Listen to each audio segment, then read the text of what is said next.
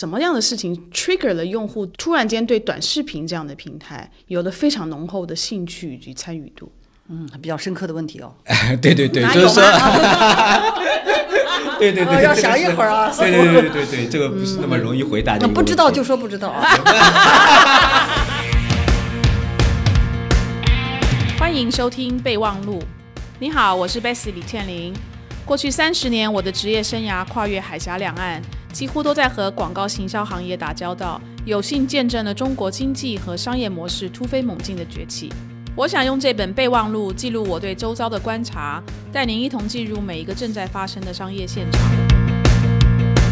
就是我们三个人，即使都有抖音的账号放在桌子上，我一个品牌都要打我们三个，他没办法做到刷屏动作，因为我们三个人关注的不一样。我我觉得过去几年很多快销的品牌客户也尝到了苦头，不是尝到了甜头，是尝到了苦头，是说痛定思痛，我必须要变，哪怕一开始尝试还是会面临很多失败，但是我不尝试只能死路一条。红人就像一群鱼，什么地方可吃的东西多了，哗就往那个地方去了。嗯嗯所以是褒义还是贬义？这我觉得是一个 互联网当中玻璃间嘛？没有这个，这我觉得。就这个是我觉得互联网当中的一种生存模式嘛。那我们今天的节目就开始啊！今天非常高兴，请到了另外一位非常资深的人士，嗯，凯文周同学，他是在传力做了很多年的，现在也可以请凯文同学自我介绍一下，跟大家熟络一下。啊，大家好，那我是凯文中文名字叫周斌。我觉得可能呃英文叫的比较多吧，我觉得也可以多叫叫中文名字。然后我呢是在一家呃媒体代理公司叫传力媒体。那我其实从毕业开始就一直在这家公司就业，其实一直在广告行业，因为我在呃这个学校学的也是广告行业。今年正好是我毕业二十年，没换过工作，对对，没有，几乎是没有换过。传力现在是国内最大了吧？对，传力现在是国内最大的一家媒体媒介代理公司，广告公司。嗯，对对对。Bessy 还用再介绍吗？哎，大家好，我是李倩玲、Bessy。呃，我之前呢，其实跟 Kevin 是同事，我们都在同一个集团，叫 WPP 集团。然后我是 同事同事。那我是前年离开 WPP，然后专心做我自己这个天，就是 mark marketing technology，我们叫做营销科技的天使投资人以及孵化的一个公司，叫贝西上海投资有限公司，这样。嗯，那我是 Lucy，我也说一下，每次都是我来主持啊，跟不同的嘉宾，还有相同的老板嘉宾。那呃，我以前也是跟 Kevin、跟 Bessy 都是同事，一起来合作过很多的项目，所以说，所以我们今天是同学会。对对对，就是。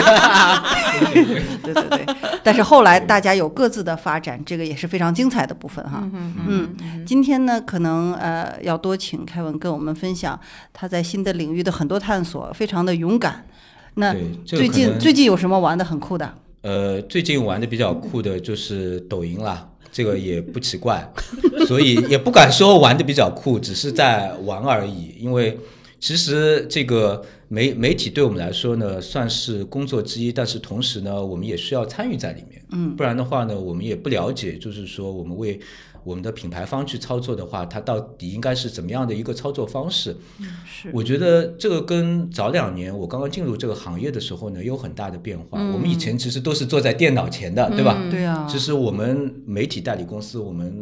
面对最多的其实主要就是数据，我们主要就是看数据的。嗯，但我觉得近两年就是我们变化比较大的是说，我们同时在作为一个从业者的同时，我们也是一个参与者，我们也是一个观众，我们也是个听众，我们需要去尝试这种媒体，我们自己。变成一个听众或者观众的时候，我们是有一些什么样的感受？嗯，我们有一些什么样的体会？所以说，我们在这样的一类媒体上面，我们如果要进行广告的操作或者营销的操作的话，应该是怎么样的？所以我觉得大家也有体会嘛，就是呃，在过去几年大家看到的那个什么呃综艺节目啊，对吧？奇葩说啊，大家说哎广告，对吧？就是大家很也硬的好啊。对大家，但是呢，大家没有觉得很无聊啊，对吧？也会觉得广告变得越有越来越有趣了。嗯，因为你刚刚调到长视频嘛，嗯，那其实中国的这个长视频呢，就是说，呃呃，主导这个市场好长好长一段时间，嗯就对，好像突然间就短视频的平台就窜红了。嗯，你觉得它这个转折点是什么？啊，这是什么什么样的事情 trigger 了用户突然间对短视频这样的平台有了非常浓厚的兴趣以及参与度？嗯，比较深刻的问题哦。对对对，哪有吗？对对对，哦要想一会儿啊对对对对对，这个不是那么容易回答的不知道就说不知道。开玩笑真的吗怎么可能不知道？就是就是也嗯没有什么非常深入的分析。我我觉得不管是从就是行就行业的从业者，还是我我自己作为一个。对啊，你玩了这么多对对，就是抖音啊，对 吧？就是这样的一个体验上面来说的话呢，我也觉得它其实也是一个蛮自然的一个事情。没有短视频出现以前，我们其实已经很碎片化了。我们一个手机上装了那么多 APP，只是我们没有在看短视频而已。但是我们可能有那么十五分钟的时间在看看了一些那个新闻，有那么十分钟的时间我在刷了一下这微博，有那么一个小时的时间我一直在看朋友圈。嗯，但是呢，我呢觉得短视频的出现其实也源于因为。移移动互联网这个真的是在中国是发展非常快。你知道国外，你有看到多少老外是把一个手机一天到晚放在一个桌上，还说哎我哎这这吃着饭，然后我们要刷一下，很少的。对，就是在中国，嗯，特别是就是亚洲，尤其是在中国，就是说其实大家其实经常会需要去消费手机，然后需要在手机上能够期望看到更多的内容，这也使得就是说对媒体的挑战也很大。所以我觉得 A P P 其实很多公司我觉得也不一定很好做，因为中国的消费者太容易疲劳了，因为他见到的新东西太多了。对，所以他永远在期待一个新的东西，所以我们有没有觉得我们现在看朋友圈比较少？嗯，对吧？然后微博真的要感谢抖音，嗯，因为刷微博就是说，因为抖音上面就是说，你如果去看到抖音，抖音它会说，哎，你你的那个这个这个这网红的这微博是什么，所以会把它倒推到那个这微博上去。虽然微信跟微博已经把那个抖音全部都屏蔽了，但是在这样的情况下，我觉得对那个微博多少还是会有帮助。但是你会发现，其实我们大家都已经累了，嗯，我们大家都在渴望就嗷嗷待哺，就是说，哎呀，有没有一个新的东西出来？这个时候，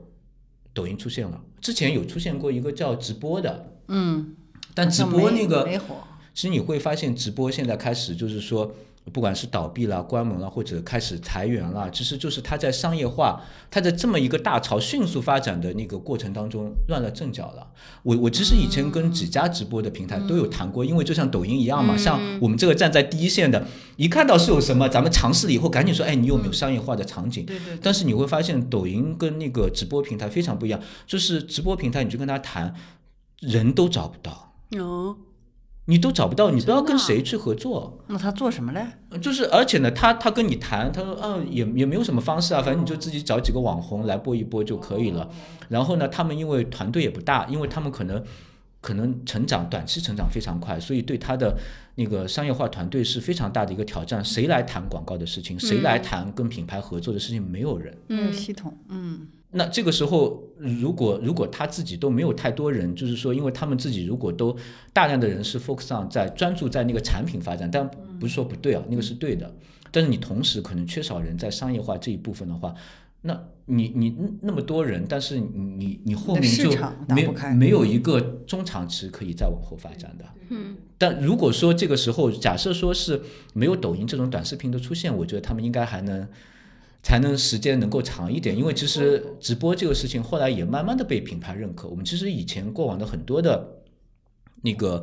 呃产品的推广当中，其实都会用到直播这种模式，因为很多红人，红人就像一群鱼，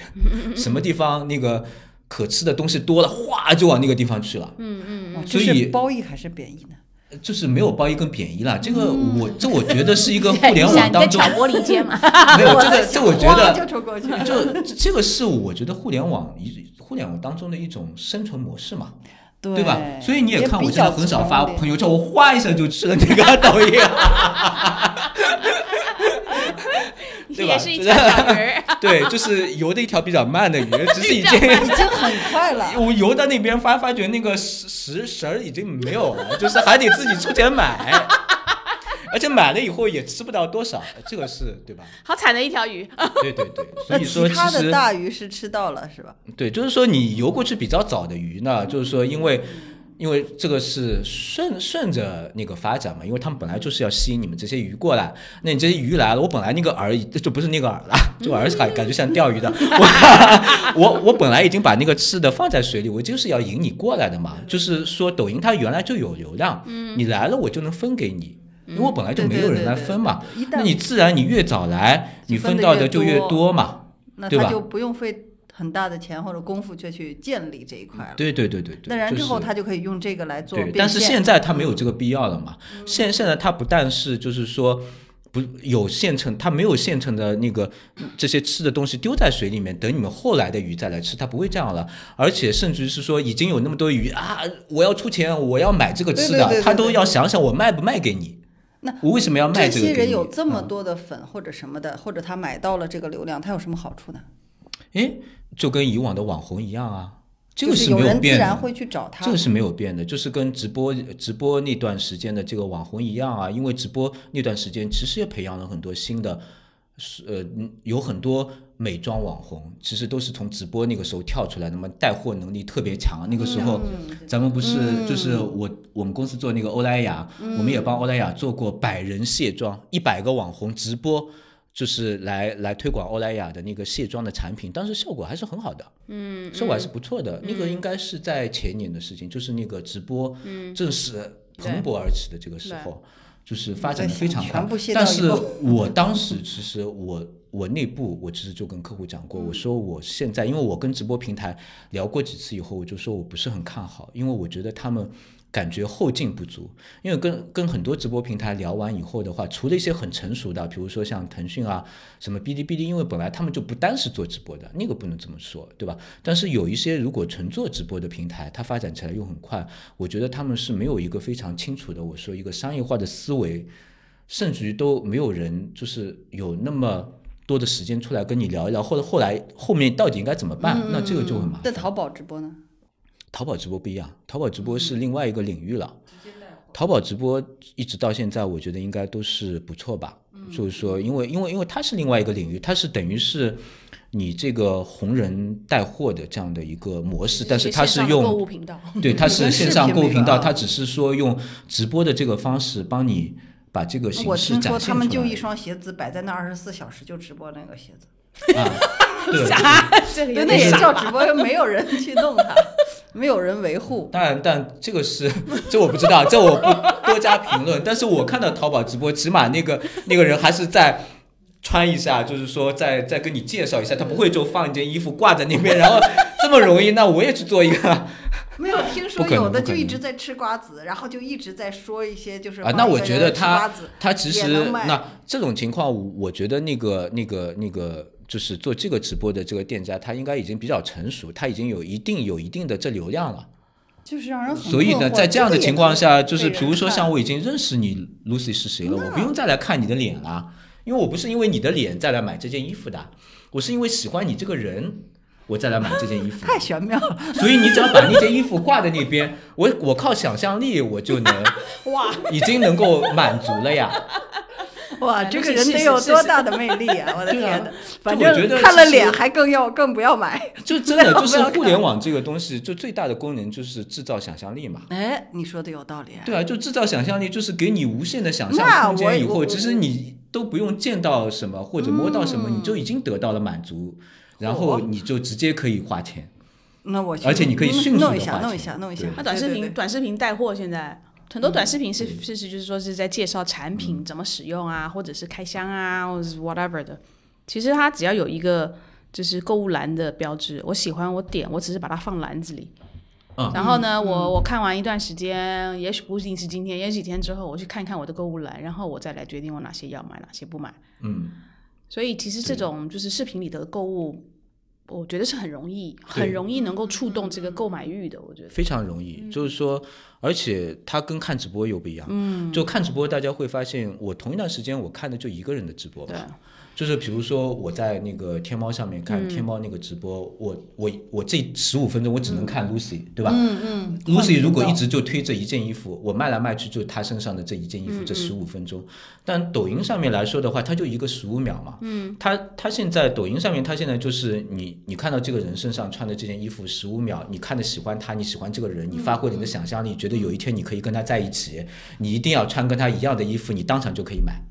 因为因为他当场就会跳出，他会推送，他会跳出来一个一一一个衣服，上面写着就是是这个红人同款。嗯，就你一下子就就觉得，哎呀，我我可以这跟这个就穿上跟他一样好了。我爱慕的这个人穿上一模一样的衣服，你你你就觉得你哪怕你没有跟他走在一起，你穿了这件衣服上街，你就真觉得感觉像个情侣装，对对吧？对对对，就是这这种这感像有点心理变态。没有。抖音上面可以可以就是同框啊，哦，同框可以啊，同框，就是说拍短视频的时候，你可以就是说，比如这个红人他他是在、在右边，你可以把你拍在左边，然后你们两个人穿着一样的衣服，你就同框去了街，就就是在在那个街上，你可以同框，你也可以跟他对话啊。就是他讲了一段话，你可以跟他接上说那个下半句，你就觉得你在跟他对话。所以我其实是没会不会玩儿，所以我玩的时候没有起到一个乐趣，我就非常困惑，原来我没有你不是不会玩，我跟你说，现在那个移动互联网的发展，未来啊，就是说不会这个事情会变得越来越不存在。就咱们说，就是我不知道大家是不是有去用一些语音的设备啊，就是说，比如说像那个、嗯不管是 iPhone 啊，还是什么小米手机啊，其实你都可以用语音去交流嘛。你会发现，如果你用一下的话，你会发现语音越来越聪明了。对你使用者来说，它是一个越来越便捷。我觉得你只是用的少了一点。对对对对对你，你多用了，我还没找到那个乐趣点。对你多用了，你自然就会找到哦我我想我要点在是找到就什么地方。就就可以上瘾。对对对对，你也可以跟哦我同框嘛，哦你可以跟我同框，对对对对，买同样一件衣服。对对对，我那对我是是是，你也可以。哎，现在品牌品牌现在对就是说对抖音像如此的这个着迷，然后想各种方式要去在抖音的平台上寻求一些突破啊、合作等等。你认为这是因为现在抖音汇聚的这个流量非常的广？那等到万一，也许一年之后呢？比如说明年的这个时候有了新的一种新的完全新的平台，哎，这抖音流量又没了，品牌又往那儿走，还是你觉得品牌玩到现在，他觉得抖音这类型的平台，短视频的时平台，其实有一种说不出来的这种品牌跟消费者之间的那种魅力，所以，所以他们觉得这个里面是有很多东西可以挖的。嗯我觉得有几个层面啊。第一个层面是说，我觉得品牌没有不像以以前那么追逐新出来的东西了。嗯，我觉得第一是说大家也跑累了嘛 追的太辛苦，对，追的实在太辛苦。那个移动互联网的发哎展比大家想象的都要快嘛，你不可能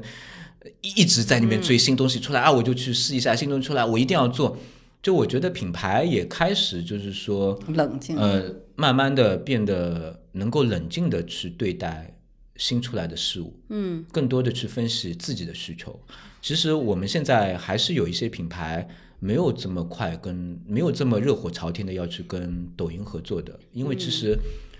抖音去跟他合作的话，里面其实有一个对自身有一个非常大的挑战，就是说你到底应该给大家看什么样的内容？你只是千千万万条，甚至更多条十五秒当中的一个，你一刷而过了。你比起就是说，我们以前投电视广告，嗯，那个你都自，你你都能算得出一天有多少条广告，那个你根本算都算不出，你一天就是说你你到底被看到的几率是怎么样，嗯，而且看到了，他可能就你好不容易被看到了，还不到两秒，啪一刷而过，就你这个广告搞得辛辛苦苦，可能根本就看不到，嗯，所以大流量对我来说根本没有任何意义。就它的大流量对我来说到底意味着什么？那如果回到前面 Basic 问的，就是说短视频这个形式的出现，是不是让一些品牌主眼前一亮，就觉得诶，它好像是比起以往的形式是更适合我的？呃，确实，我觉得短视频的出现呢，它有一个是有一个契机，我是觉得。这两年大家对于电商的更加的关注，因为双十一也是也在不断的炒作嘛，然后越来越多的品牌去到电商的平台，然后也电商的份额做得越来越大，不像早两年我们跟很多快销客户说，哎，你们要不要做电商？哎，电商那个太小了，我们跟那个家乐福啊，跟那个什么沃尔玛啊，那个才是我们的大头嘛，电商才占我们的多少百分之几，那个很小的比例，要做嘛要做，但是呢。它可能对我的份额来说没有那么重要，但这两年不对了。这两年电商已经开始，连很多快销的产品，它可能电商都会占到百分之十几，甚至百分之二十，就是非常高的一个比例。那对他们的销售来说，就不是一个一般的，对，可有可无的，你关注不关注都无所谓的这样的一个。那我一旦是上了电商的这艘船，那我的运营方式完全是不一样的。我是希望我电商的这个情况是怎么样？就像我们。前面讨论那个淘宝直播，Lucy，我今天你要来直播买那个衣服，你不会搞那么复杂，前面那么多的铺垫，你跑上就拎个衣服，哎，我是 Lucy，哎，这件衣服不错，对吗？就是说这个衣服是棉的，然后大家都你看我穿的那么好看，你也买吧？不掉颜色，对对对，对他不会给你啰啰嗦嗦讲那么多，然后。还要给你一个什么体验？就是他不会这样，就是他的路径、消费路径、体验路径变得非常短。嗯，消费者其实他不要那么复杂的东西。现在很多我们说九五后、零零后喜欢简单的，我喜欢没有任何理由，对我就是喜欢换。我尝试了，反正穿穿上身了，哎呦这么傻，然后那就换了。嗯嗯，就这样了，对吧？嗯，就是说这个跟以以前的消费观也不太一样了。所以呢，就是消费也是这样。你看 Zara。说 H and M 这些都是属于的所谓的速食 fashion 嘛，速食时尚，它每一件单品都单价都很低，对，所以就让你很快的上升，呃，下一季出来就把这个很快上升的再丢掉，嗯嗯，因为它的成本实在太低，对对对，对，所以所以对啊，那我我不想，好像感觉我们一直在帮抖音做广告哈，所以我们暂时不要讲抖音我们这一次一直在我我我很好奇，想要探讨的一个事情就是，我觉得呢，未来的这几年可能就是。呃，artificial intelligence 就是人工智能的运算方式作为非常核心的底层技术的新的平台会一个一个出来。嗯，那所以当当就是说人工智能的这个运算能力开始发力的时候，其实每一个平台的汇聚的流就是人流多与寡，其实我认为是就是越来越相相关度越来越低，因为它就算汇聚了汇聚了很多的人流。但是因为它人工智能 supposedly 是把每一个内容呢，用 AI 的运算的模式发给了最精准的对这个有兴趣的人，所以他谈的好像是精准度，而不是像以前旧的互联网时代是它的头部效应非常的明显，嗯，好像微博这样子，我人流很多，我粉丝非常的多，所以这样的媒体就可以拿到比较多的预算，这是一个旧有的这个呃互联网或是旧有的甚至是一对多的这样的一个模式，但但是。这个 artificial intelligence 这样的一个新的平台，它其实可能是一个多对多的。嗯，微信是一个多对多的年代，它是社群嘛。嗯，然后像呃，今日头条也好啦，抖音也好，它已经是一个千人千面的平台了。嗯，就是我们三个人即使都有抖音的账号放在桌子上。我一个品牌都要打我们三个人，他没办法做到刷屏的动作，因为我们三个人关注的不一样，不一样，所以我们刷出来的屏根本不一样。嗯，但是就算这个平台现在我们三个人同时在关注，但是我们三个人看到是三个不同内容，它是三个一个量，而不是说三个人都聚集在看一个东西。嗯，所以当这样的一个成为常态的时候，你你认为就是广告代理商还有就是广告客户，嗯。这个他有没有他有没有弄明白将来可能都会是这样的一个局面？那那他到底应该怎么去判断？其实这个事情我们呃前年就已经开始考量了，原因是还是要感谢那个呃阿里跟京东大力推广电商。但是从客户方这边来说的话呢，从品牌方这部分来说，他们在随着前两年的这个移动互联网的这个尝试跟电商的这个尝试，他们也慢慢了解到。所谓的千人千面是什么？嗯，所谓的就是说，我要累积我自己的数据，因为我不能只是听阿里巴巴的，我也不能只是听京东。我今天来跟你合作，我啥都没，我就给你钱，反正就帮我做，但是我也不知道你最后就是他能给我看到一个我销售的结果，但是我并看不到那个过程，我也不知道他跟我说的，他帮我选择出来的我想要的那些所谓的这些人，到底是不是真的是我我我想要的这些人？这这个当中是有一些。呃，不是那么不可控的是吧？可控的，对，不是那么这可控的。当然，我也觉得这是任何一个这市场就是在这个 data 发展的过程当中的一个必经之路啊。所以呢，其实我们现在也帮助很多客户。最近公司内部做了很多培训啊，就是风险都很高啊，因为开始要做精准帮客户收集数据以后，你会发现其实涉及到很多就是说要踩雷的。嗯，就是你收集那些数据，其实你不是拿了我我我今天不是拿了你 Lucy 一个电话号码，我马上用了，那我犯法的，嗯，不能这么用的。但是在整个行业的一个转型的过程当中，有多少人懂这些？对对对。而且就是说，从中国的这个相关的法律法规上面来说，大家也都在学习，嗯，对，也是在一边那个行业成熟，一边在学习，就是说我们到底应该制定什么样的。法律法规就是什么样的监测方式、监控方式、督促方式，既不把这个行业给管死了，因为你很有可能就是说你一管管死了，你就没有活跃度了，大家可能就这个这个对日后的这个商业发展不利嘛。但是他也不能不管，对吧？所以这一部分我也想问问 Bessy，看了很多技术上的东西，嗯，然后技术和 Martech 之间的结合，正好是针对这个数据 AI 对于整个市场的分析、挑战和变化。那您这边有什么呃，从这个角度的思考？认为这个市场怎么走？认为比如说代理公司今后会面临怎样更多的挑战？我觉得第一个啊，中国现在整个就是，我觉得 artificial intelligence 被推到了一个至高无上的一个重要的位置，而且它。呃，因为二零幺七年，我不知道你们有没有看，就是 State 呃 State Council 出的一本呃一份那个报告，它基本上是制定了整个就是中国在 AI 发展的一个大的方针的一个方向。所以我觉得现在 Artificial Intelligence 在中国是一个全国运动哦。我觉得 AI 在中国有一个非常好的一个发展的 foundation 这个基础，那个 foundation 其实是数据。嗯，我们就是因为中国其实比起很多其他的国家，就像刚刚 Kevin 讲的，其实中国是一个，我觉得是一个数。你你称为中国是一个数字的大国，一点都不夸张。嗯，而且这边这里的人民都非常的数位化，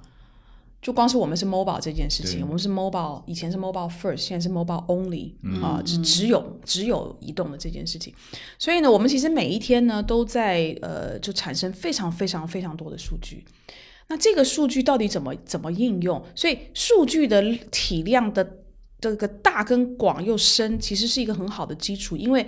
人工智能它就是不管你是弱智能、强智能也好，它的基它的基本是说，我要有足够的数据让系统去学习。从这个数据里面不断的学 trial and error，不断的学，我学出了一个模组也好，或者是学出了一个运算的一个模式 algorithm，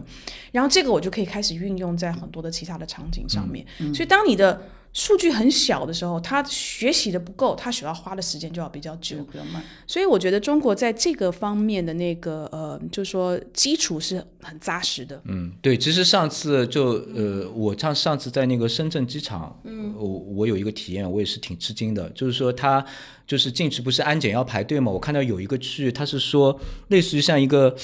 呃，VIP 区域，我但是它不是那种什么航空公司 VIP，然后那边也是扫人脸的，然后他说就是边上的呃，就是那个工作人员说你可以上去扫一下，扫一下。他就能知道你能不能进到这个区排队。我说他根据什么来的？他说扫一下能够知道你是不是飞的比较多的。我说我扫一下，我我在深圳这个扫一下我的脸，他就他说就能知道你大概在过去一年你飞了几次。他说是好像是飞了不知道是超过二十次还是多少次，他就能让你去排这个队。我当然一扫我就进去了，飞的还是挺多的。对，我飞的比较多。我我我当然一扫就进去了，但是我进去以后，我其实就在思考一个问题：为什么他有我的这个数据？但这也就是关系到前面，就是说，确实中国现在技术很发达。就像我们去那个拉斯维加斯参加 CS，里面很大一部分比例的那个设备的供应商，其实都是来自于中国的。不管是人脸识别啊，或者说像那个科大讯飞，我一回来这次 CS 一回来就去买了一个科大讯飞的一个笔记本，然后它因为笔记本科大讯飞的本子，然后它是呃这个是是可以呃听，因为科大讯飞的翻译技术现现在比比较厉害嘛。所以我也一直在体验，它是可以呃录下来以后，就是直接帮你翻译成文字，或者把你的英文直接呃翻译成中文，然后就可以直接出来了。我在现场也体验了一下，就你们有没有看那个《流流浪地球》里面，就是说大家就是。就是你以后哦不用再、再懂外语，就是两个人直接可以聊嘛。对那个东西就出在跟科大讯飞那展位上那个东西就有差不多。所以我觉得将来的这种 AI 相关的这种应用，不管是场景也好啊，或是实际的这个应用的解决方案，会相当的多。我觉得对于就是像我们这样的行销行业、代理商行业能挑战，就是当然第一个你要你要了解它的这个技术怎么用，你本身不一定是不一定是懂得怎么编码或者怎么去写，但是你当你知道就是说 OK，它它的呃从 data 到运算。到实际的 AI 的应用，它中间是什么样子的一个过程，然后需要多久的时间，然后它运算出来的东西，它能够应用到什么样的程度？我觉得这个其实是对营销行业的人才，我觉得对大家都一样，都都是一个蛮大的挑战，因为我们以前都是以 都是做跟二有关的东西，这个其实已经慢慢慢慢把我们从二往这个 Science 那边推。对，可是将来它一定是 art 跟 science 是一个平衡的结合。我觉得现在像比如说我们讲到呃在线上做调研这件事情，我们有一个公司叫快决策，它用非常快速的方式，用这个程序化购买的方式在线上做调研。嗯，所以技术本身已经可以让调研这件事情完全颠覆以前旧的做的方式，而且它很快就可以帮你拿到结果。可是你知道它的它的最关键在哪里？是你的问题怎么设计，对那个是关键。对所以你的问题设计的不好，你再快，你只不过是 garbage in，你很快拿到 garbage out 而已。对，以前可能是我要花两个月才拿得到另外一个 garbage，但现在你是很快的拿到 garbage，、所以将来这个就是 AI 越来越就是到处都是这种 AI 的解决方案，或者是说 AI 的这个应用场景的时候，同样的，我觉得对于这个人文的这种判断，以及这个东西我在应用的时候，我到底应该问什么样的问题？robot 这件事情，很多时候是你要问什么样的问题，它给你什么样的 output。嗯嗯，但是我对于中国的这个技术的这个发展是非常有信心的。我觉得在 AI 这个领域，中国都有可能会超前美国。你就是再给他几年的时间。如果你们去看那个李开复写的那本 AI Super Power 的话，就它里面我觉得他分析的非非常的到位。嗯，所以我我我是觉得我对于未来的五到十年吧，中国在这个 AI 这个领域。我我我是觉得我我越就是越想就越兴奋，我觉得你会看到很多新的东西，而且可能是先在中国出现，嗯，它才会开始往别的国家去去 export。对对对，所以我们有机会第一时间的去感受那个新鲜的刺激感，可能对也不在乎它好与不好。所以说，其实我是觉得，在中国，像我们不管是做广告还是做营销这个行业的话，其实最近这一一两年的时间，我都跟很多客户是有探讨，是说我们还是要更多自己的去体验。啊，比如说像那个呃 AI 现在就是说作为一个入口的这个声音技术，我们现在有那么多的就是这个声音相关的那些音箱啊，这些其实都可以体验一下，因为。我上次看了一个一个分析，其实在，在你用语音跟呃用那个这文字交流的情况下，其实消费者他去提出的问题的方式是完全不一样的。对对，因为当你在打字的时候，打字搜索你可能会怎么搜，其实你就会会有一种感觉。当你用语音的话，你可能就不会这么问。对所以说，其实会发现现在大家用语音的情况下，就是问的最多的还是跟天气啊、问路啊，或者说我要买一个什么，他就会直接说我要买个什么，请问那个地方怎么走？嗯嗯，就直接往那个地方去了。所以其实当我们在分享这些点的时候呢，其实之前我就是那个去去那个 CES 回来，我其实也有给客户一些分享，就我就问客户是说，哎，你们要不要就是那个一些品牌，然后我把一些点就是先发给你们看看。那其实基本上就是很少有很多反馈的。我觉得主要的原因也是因为这个跟大家现在日常谈的东西稍微是有一些距离，但是呢，我还是建议大家是说。呃，首先你必须在这样的一个领域当中，你一定要尝试，一定要体验。你体验了以后，你才会知道它怎么可能会怎么改变。以往不是我我也去戛纳，我每次去戛纳回来，我都会发一些文章啊什么。其实我第一次 C C S 回来，我一篇文章都没有发，原因是因为。我其实不想发一些报道，其实我如果只是写一些啊，那个我又看到一个什么四 K 电视屏，那个啊给大家看一个照片，那个对我来说是很容易的。嗯，但是呢，下面意味着什么？四 K 电视屏，那呃我到底就是带来下一步，比如说对对对那个我们广告的启发是什么？对营销的启发是什么？所以我去年去过回来以后呢，我其实没有发什么文章 OK，但是今年回来的时候呢，嗯我就写了一篇文章。然后我写了一篇文章的话呢，其实我也我是把它总结为我二零一八年到一九年我这两年看 CS 的这个一些总结。我嗯我更希望是在这个总结的过程当中，我能够去挖掘一些那个机会点，就是说广告。或者营销跟这个技术之间的这个关联点在什么样？比如说像我前面讲的，就是声音这个技术。对，那声音技术的话，首先我觉得我给到客户的第一个建议就是说，大家真的要把电商做做好，因为像我家里就在呃，上次我跟 Bessy 也说，我说我我就安了一个天猫精灵，嗯，那你会发现，比如说当我跟天猫精灵说我要买一箱水。嗯，就是我要买一箱矿泉水，它这个时候会推荐给你的是它经过人工智能或者经过大数据运算出来，他觉得最适合你的，或者说在这个矿泉水的这个品类当中排名比较前的。嗯嗯如果说你你如果排名很靠后，他不会推荐你啊。嗯对吧？所以说电商在以后的这个语音的这个 AI 的技术当中，电商会变得比较重要。那我作为品牌这一方的话，我应该拿一点点预算出来做一些尝试，嗯，哪怕它现在带给我的效果没有那么好，嗯，它不可能一上来就超过那种大流量的平台，是说啊 KPI 都完成了，效果特别好，它不可能。但是呢，它能够帮我去分析清楚，是说消费者在这样的一个沟通环境下，他关注的是什么，对的事情是要去做的，嗯，我觉得慢慢慢慢的，我我觉得从去年的下半年到今年，我已经看到了一些客户开始感兴趣了，嗯，就是说他们不再像以前，就是哎呀，反正我也听不太懂，是有距离，好像。反正这也不能给我带来多大的一个一个这营销的效应，但是现在的客户随着他们对数据的关心，对很多技术的关心，就越来越多的因为技术领域的这样的一些事件变成了影响我们生活的一些大事件之后，那很多品牌主也开始关心，哎，这个技术的变化会对我造成一些什么样的影响？嗯，那是好现，那是好现象。对。因为我觉得新的东西、新的技术、新的领域，它一定是要不断的靠尝试，对。可能会有很多失败的地方，但你不尝试，你不知你不失败，你也不会知道哦，原来不能这样做，对它应该是那样做。对。越成熟的企业，他就越他就越害怕去尝试，因为嗯。他怕，他怕他很怕那个失败，他很怕那个 rejection，、那个被拒绝的那种、那嗯。种感觉，或者是怕承担风险。对嗯，所以我觉得，我觉得这样的心态会要在将来的这种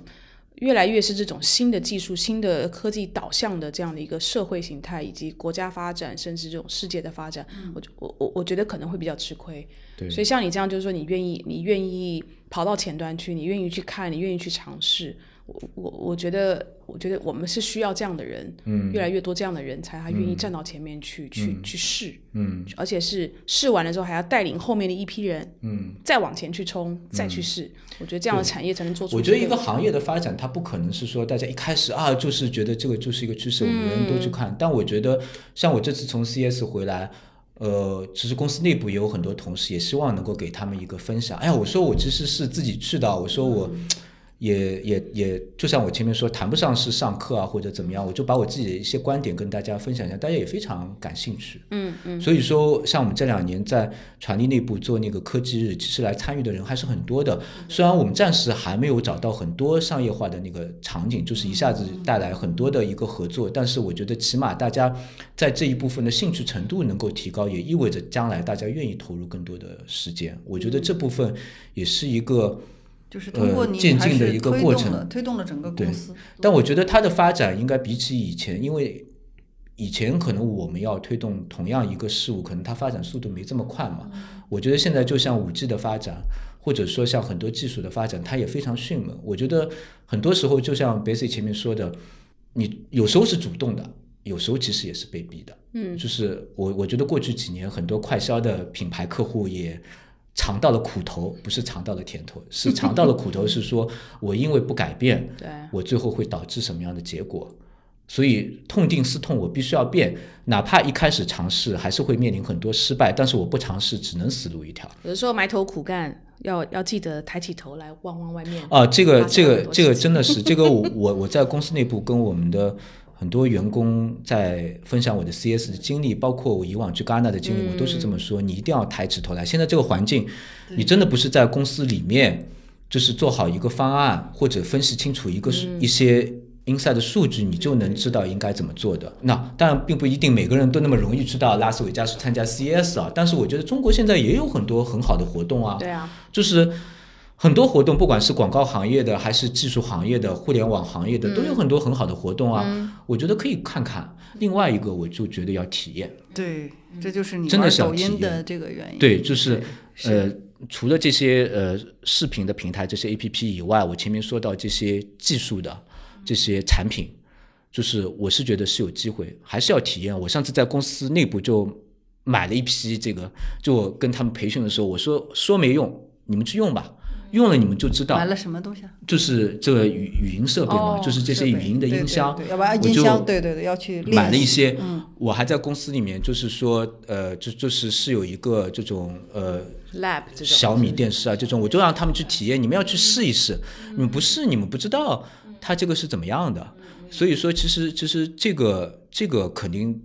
都是未来的一个趋势，大家从业者还是在这一部分要有更多的一个体验，因为消费者说不定都已经开始用了。没错嗯没错，很多消费者因为因为那个像我前面说天猫精灵很便宜啊，说不定你就在双十一，你再买很多就是双十一剁手的时候，你肯定顺带就捎上一个，或者他就送了你一个。很多消费者 可能送我一个很多的消费者可能已经在用了，但是可能咱们都不知道。对因为是有时候真的等这个大潮过来的时候，你可能再要去弄，可能稍许有点晚，因为。等我知道，可能因为毕竟中国那么大，嗯，对对对对对。今天的时间好像已经过了很久了，我们是不是还有什么补充？差不多了吧？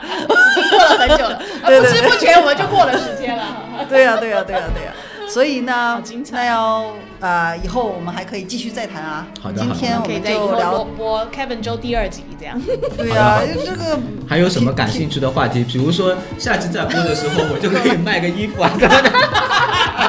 你要勇勇于推销尝试，个产品，对对勇于对，尝试。勇于尝试。啊、谢谢大家，我们今天的节目就到这里，下一次再见，谢谢拜拜，谢谢谢谢。